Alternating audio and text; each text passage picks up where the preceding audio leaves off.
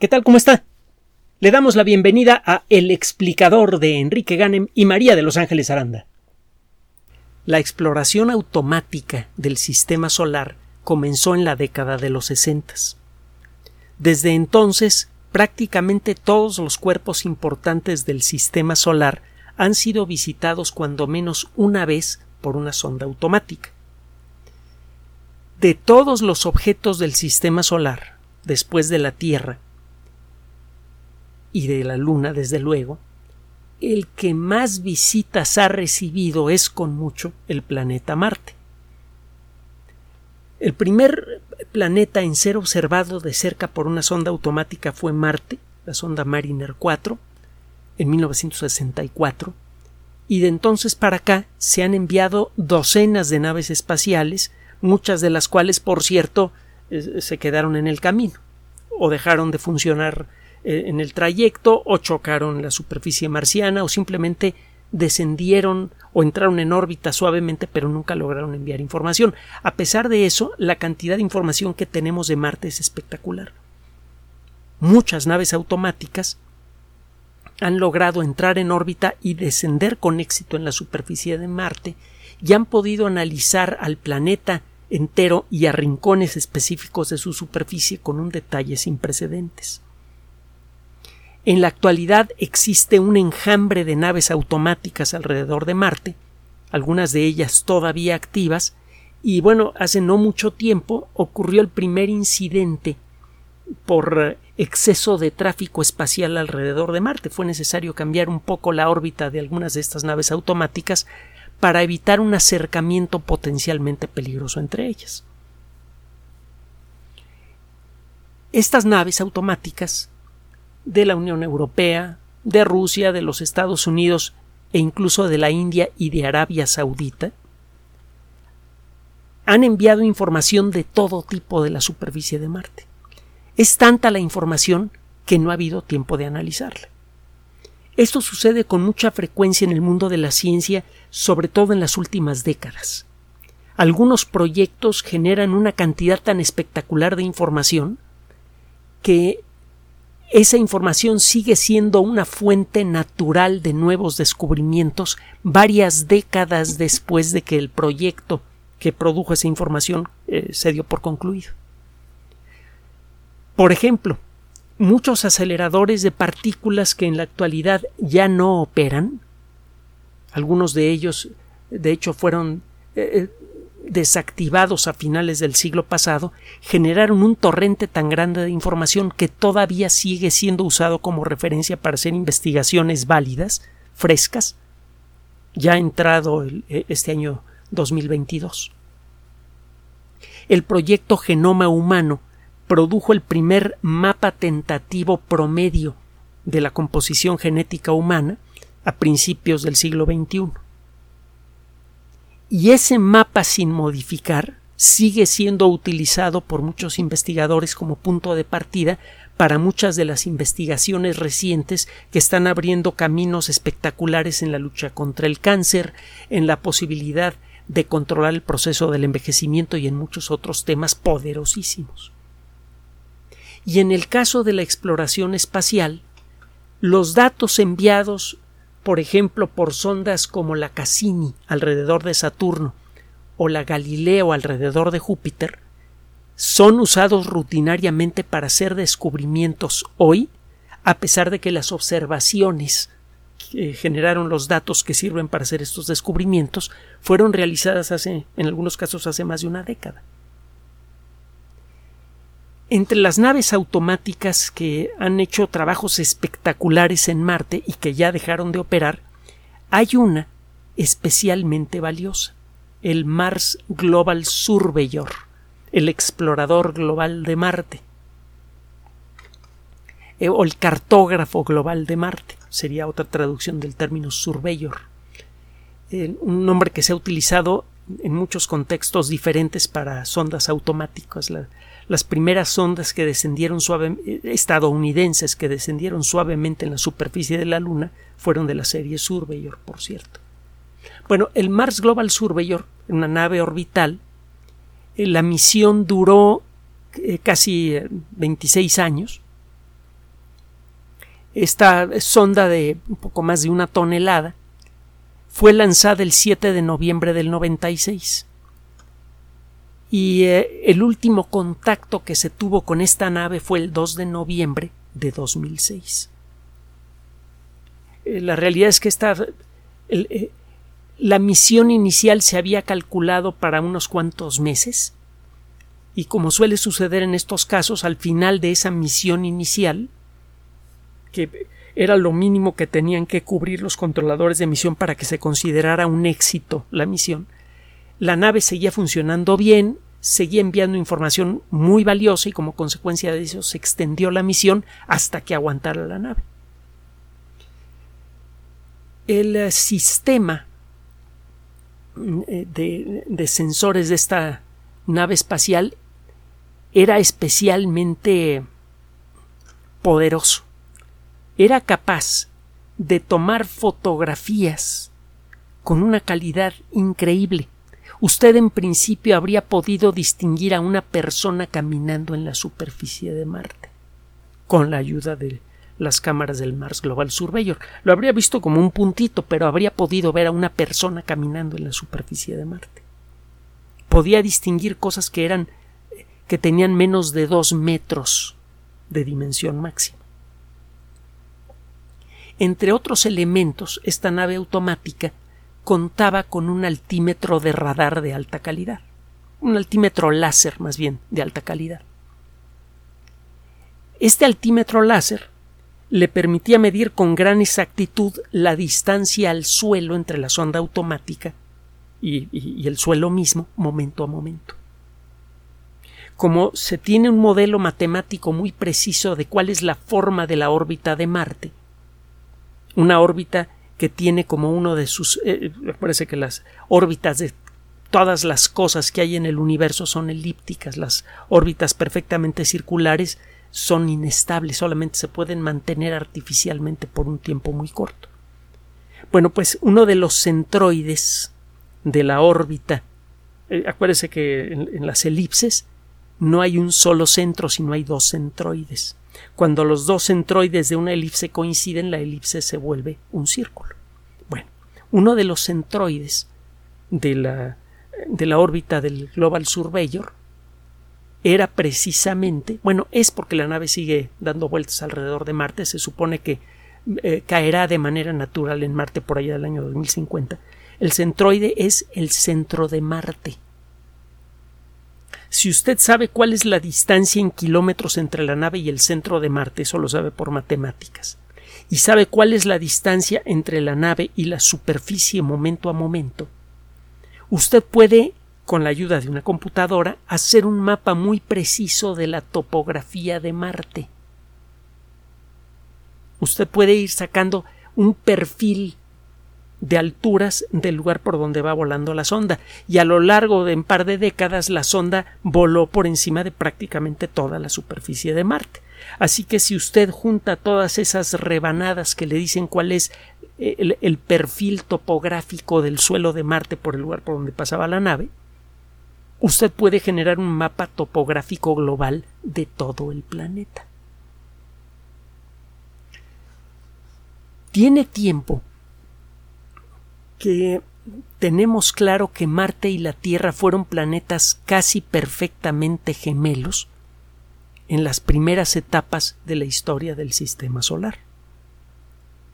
Y esto es algo especialmente significativo para la, para la ciencia moderna, en particular para la biología. Verá, nuestro planeta tiene casi con seguridad 4.586 millones de años, igual que Marte, igual que prácticamente todo el sistema solar. Y eh, tenemos razonablemente claro que unos 150 o 200 millones de años después de su formación, que es mucho tiempo para usted y para mí, pero muy poquito en relación a la edad de la Tierra, nuestro planeta ya tenía una corteza sólida y ya tenía agua líquida en su superficie. Le hemos platicado en otras ocasiones de estos granos de un mineral que se llama eh, eh, circón. Es muy común, los circones se forman cuando una masa de roca fundida, de, lava fundida, entra en contacto con algo frío. se forma una corteza dura en la superficie de esta roca eh, caliente y esa corteza incluye una gran cantidad de cristalitos de, de circón. Estos circones miden unos pocos milímetros de largo, parecen casi como polvito. El caso es que estos circones son prácticamente indestructibles.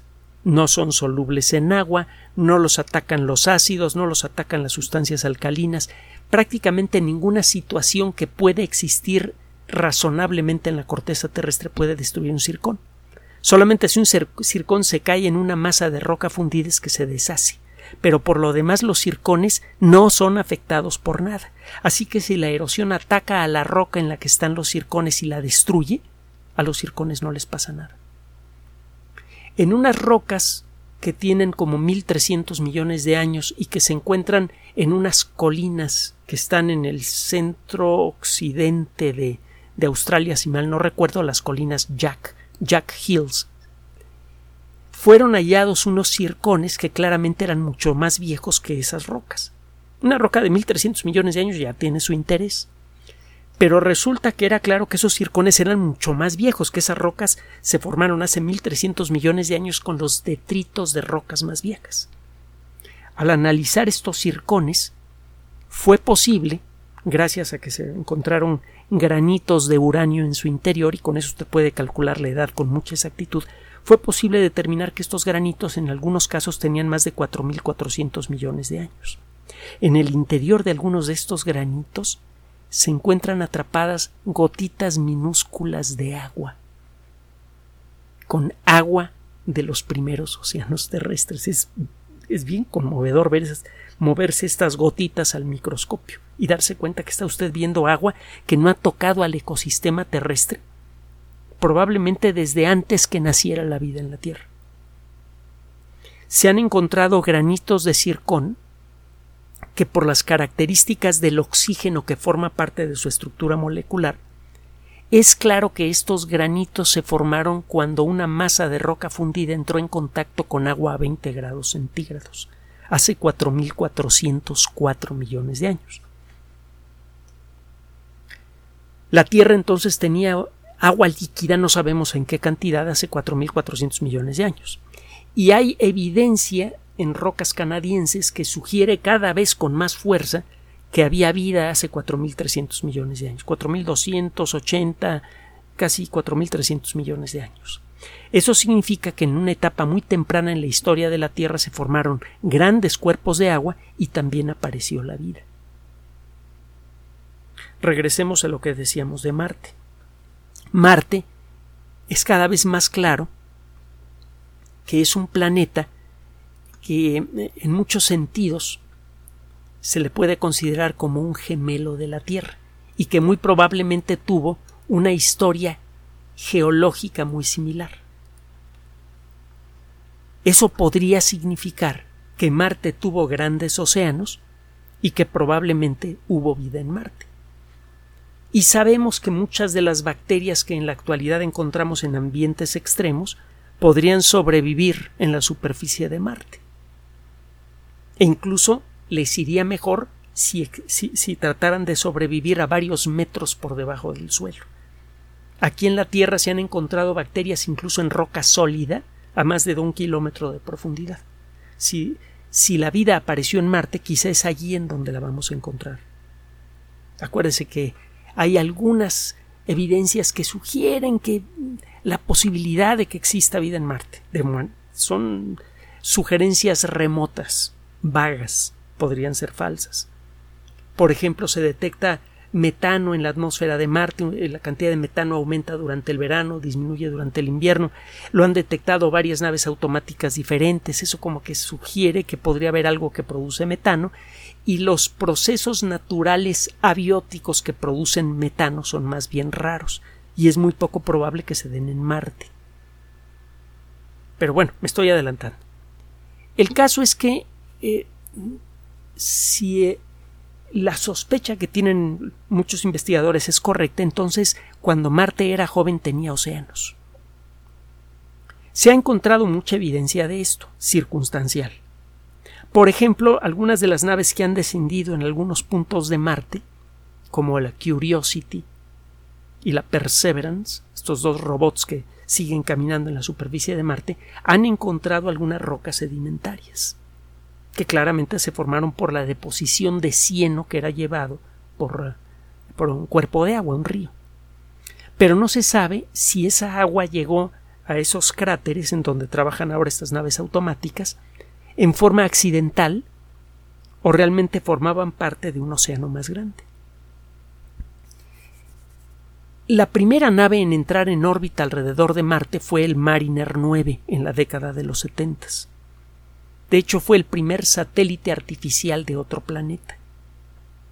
Mariner 9 logró hacer el primer mapa fotográfico completo de buena calidad de, de otro planeta. Ya teníamos de la Luna, pero no de otro planeta. Ese mapa, por cierto, fue eh, presentado de una manera un poquito suavizada, eh, resumida, por eh, la, revista National Geographic. En aquella época, cuando compraba usted la revista, a veces venía con, con mapas eh, adicionales y en una ocasión apareció el mapa de, de Marte, el mapa completo, que era realmente emocionante. Bueno, el, el caso es que en el mapa del Mariner 9 empezó a quedar claro algo. El polo sur de Marte está lleno de cráteres y en el polo norte hay pocos cráteres. ¿Por qué? Bueno, sabemos que durante los primeros 800 millones de años de historia del sistema solar quedó mucho cascajo cósmico de la formación de los planetas. Y este cascajo, en forma de rocas que a veces tenían el tamaño de una cordillera o de una ciudad, a veces golpeaba contra la superficie de los objetos más grandes y dejaba unos cráteres vastísimos. Esto fue especialmente intenso durante esos primeros 800 millones de años. Sigue pasando de vez en cuando. Pero en aquella época pasaba, vaya, en la peor etapa de, de ese bombardeo cósmico, muchos expertos estiman que la Tierra recibía un impacto como el que acabó con los dinosaurios cada dos semanas algo verdaderamente bestial. Por eso a esa etapa en la historia de la Tierra se le llama el Adeano con H al principio, de Hades, el infierno, la época infernal. Bueno, eso significa que todos los objetos celestes sólidos del sistema solar recibieron el mismo tratamiento. La Tierra tiene muchos mecanismos que sirven para borrar esas cicatrices cósmicas. El movimiento de los continentes, la erosión, los volcanes. Hay un montón de cosas que hacen que los cráteres se borren. Haciendo un trabajo especialmente intenso por muchos años, ha sido posible localizar restos de grandes cráteres de impactos producidos por cosas enormes, incluso peores que las de Chicxulub eh, estos cráteres ya prácticamente borrados por el tiempo se encuentran en algunas zonas de la Tierra en donde se conservan rocas muy viejas con pocas alteraciones, por ejemplo en Canadá. Y sí, ve usted en las fotografías tomadas desde el espacio eh, los anillos gigantescos que representan a los perfiles ya prácticamente desgastados de esos cráteres. Pero en lugares como Mercurio, por ejemplo, o la Luna, casi no existen esos procesos naturales de borrado de cráteres. En la Luna hay zonas donde se han borrado los cráteres, los famosos mares de la Luna, porque ya al final de esta etapa de, de eh, golpeteo tremendo, al final de estos primeros 800 millones de años de historia, parece que algunos de los objetos, parece que lo que quedaba de cascajo cósmico eran objetos especialmente grandes.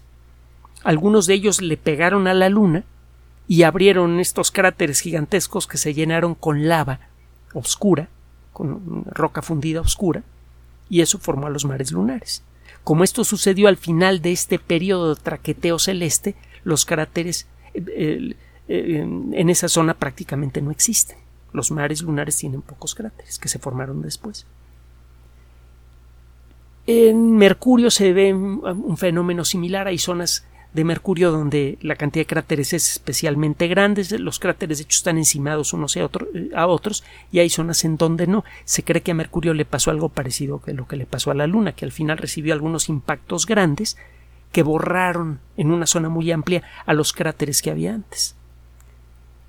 En Marte el proceso de borrado de cráteres fue muy efectivo en el hemisferio norte, pero no en el hemisferio sur. En el hemisferio sur encuentra usted cráteres por todos lados. En el hemisferio norte encuentra muy pocos. Esto fue tomado por algunos investigadores como evidencia de la existencia de un antiguo océano en Marte. Y eh, hasta hace relativamente poco, pues no había ninguna forma de verificar o de desechar esta idea. Acuérdese que en el mundo de la ciencia normalmente lo que se pretende es que cualquier idea que sea presentada a la colectividad tenga la, la forma de permitirle a la colectividad decidir cuándo la idea tiene mérito y cuándo no.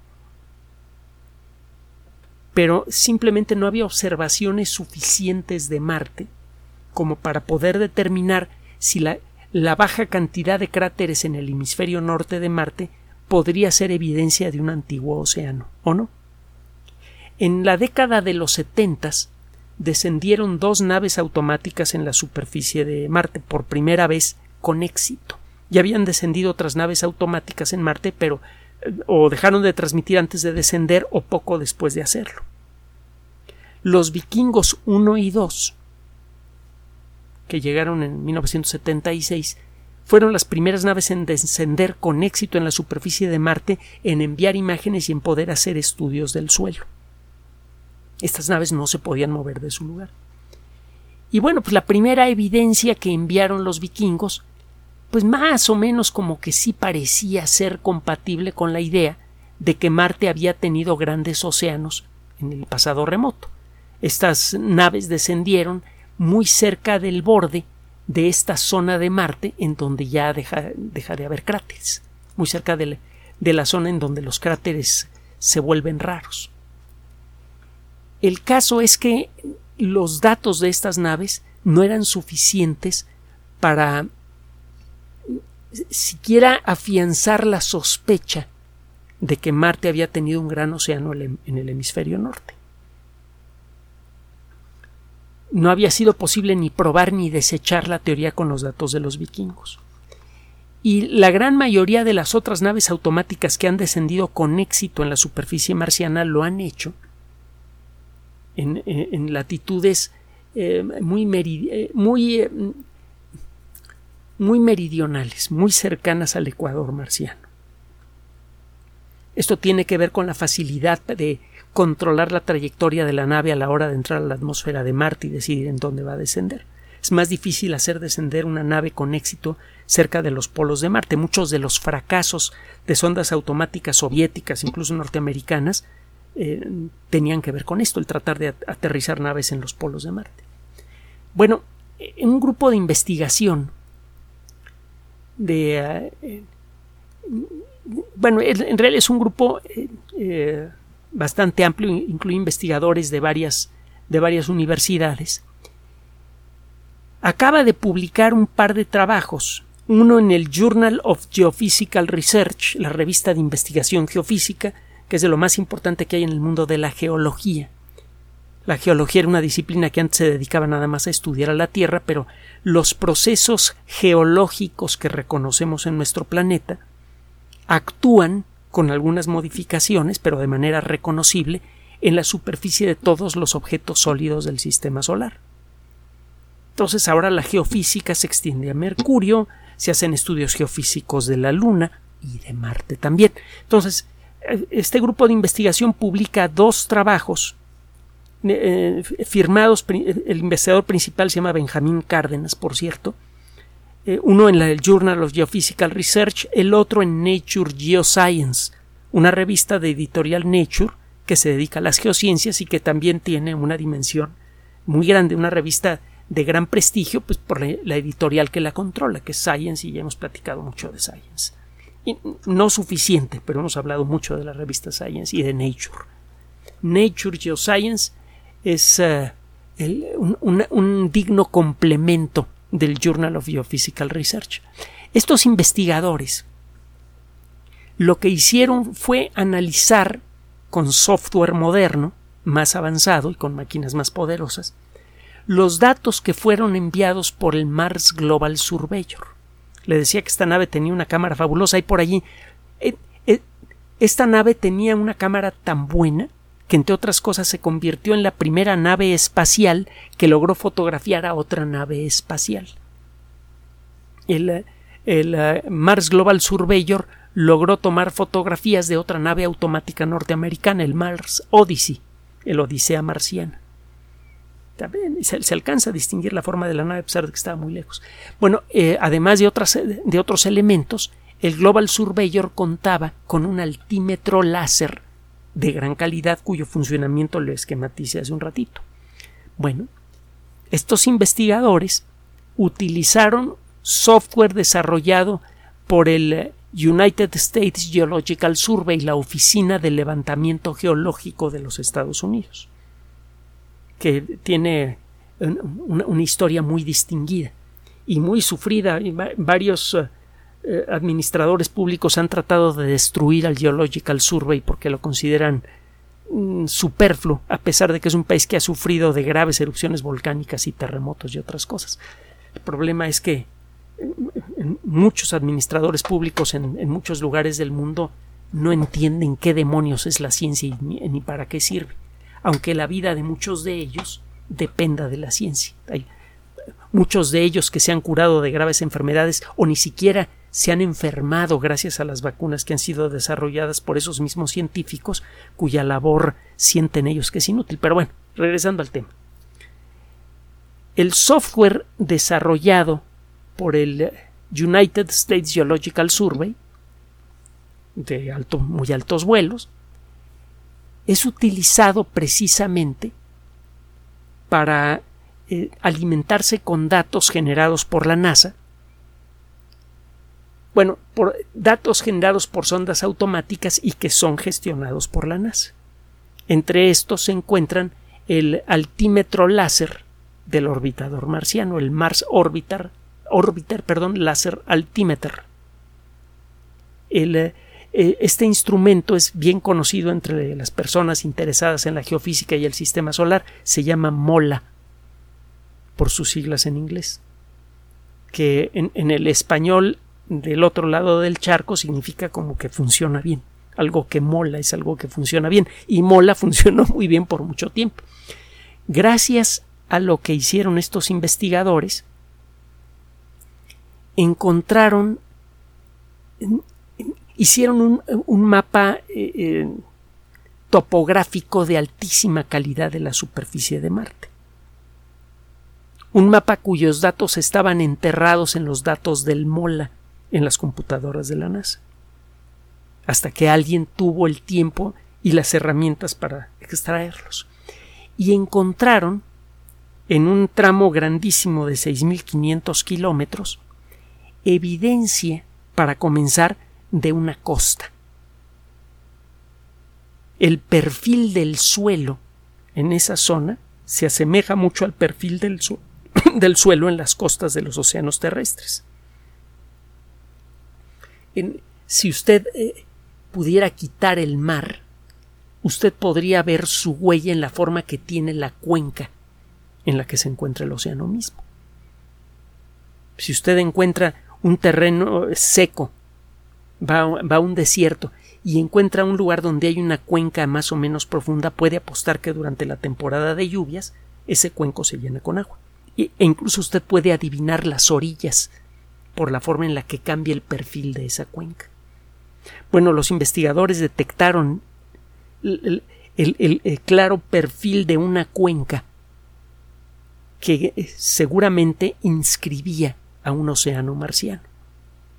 También se pueden adivinar sitios en donde descargaban ríos antiguos y depositaban sedimentos.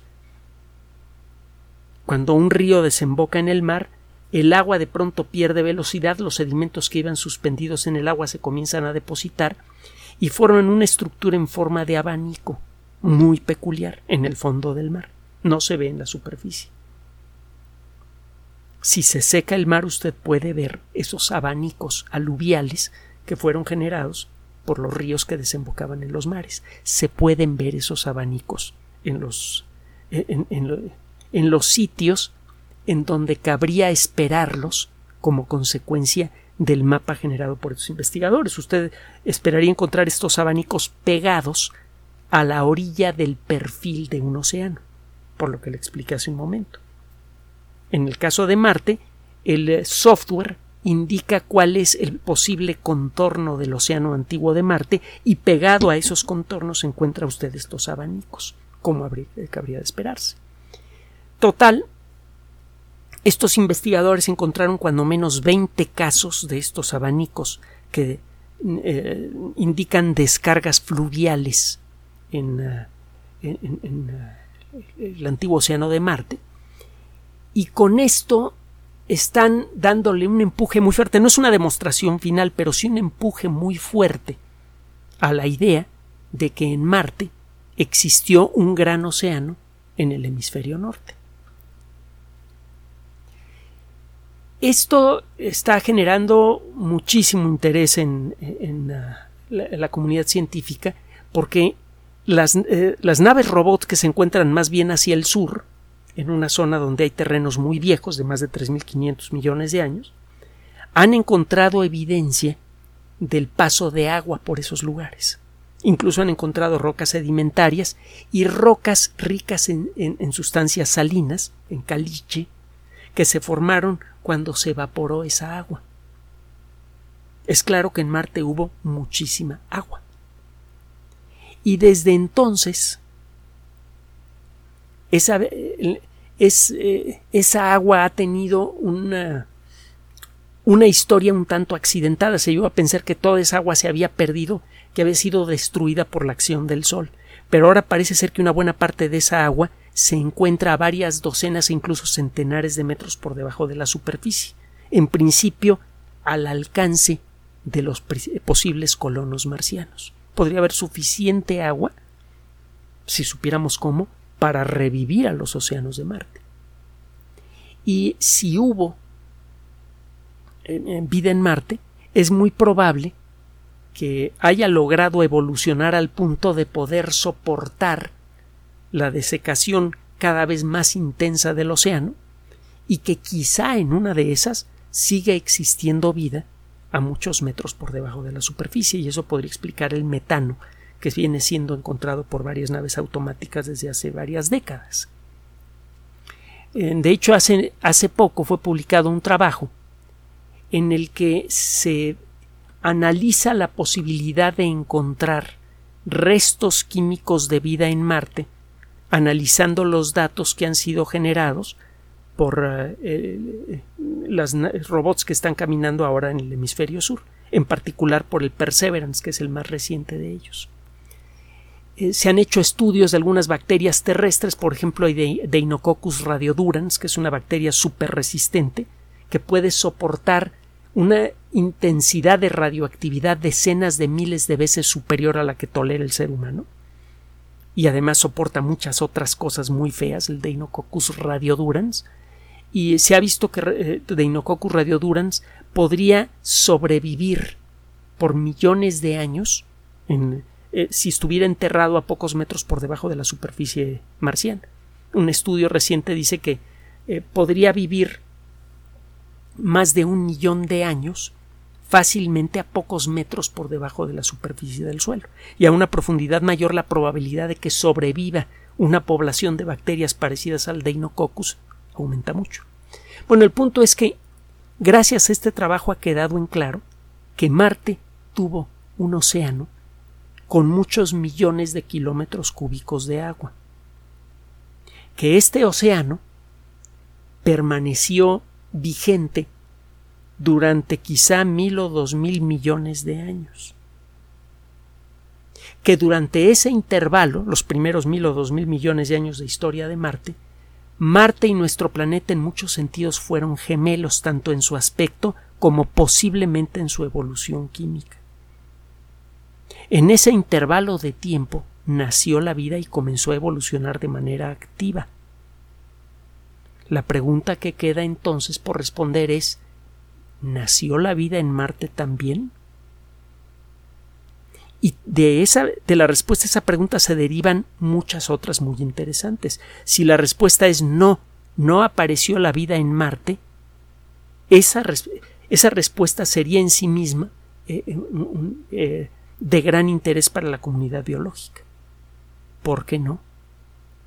En la Tierra la vida apareció muy rápidamente. Apareció a la mitad del Adeano, cuando la Tierra estaba siendo bombardeada con una granizada infernal de rocas que producían estallidos muy, muchas veces superiores a los de Chicxulub. Y la, vida logró nacer y evolucionar en ese, en ese infierno. Si la vida se formó tan fácilmente en nuestro planeta, ¿por qué en Marte no? Esa sería una pregunta. Y si la vida sí apareció en Marte, la siguiente pregunta natural es ¿sigue allí? Si la respuesta es no, también sería muy interesante. ¿Por qué no? Si sabemos que muchas bacterias que son descendientes directas de bacterias muy antiguas podrían sobrevivir en el ambiente marciano en la actualidad. Si, repetimos ese ambiente marciano aquí en nuestro planeta en un laboratorio, las bacterias sobreviven bien. Si la respuesta es sí, sí sobrevivieron, entonces queda una pregunta más por responder. ¿En dónde están?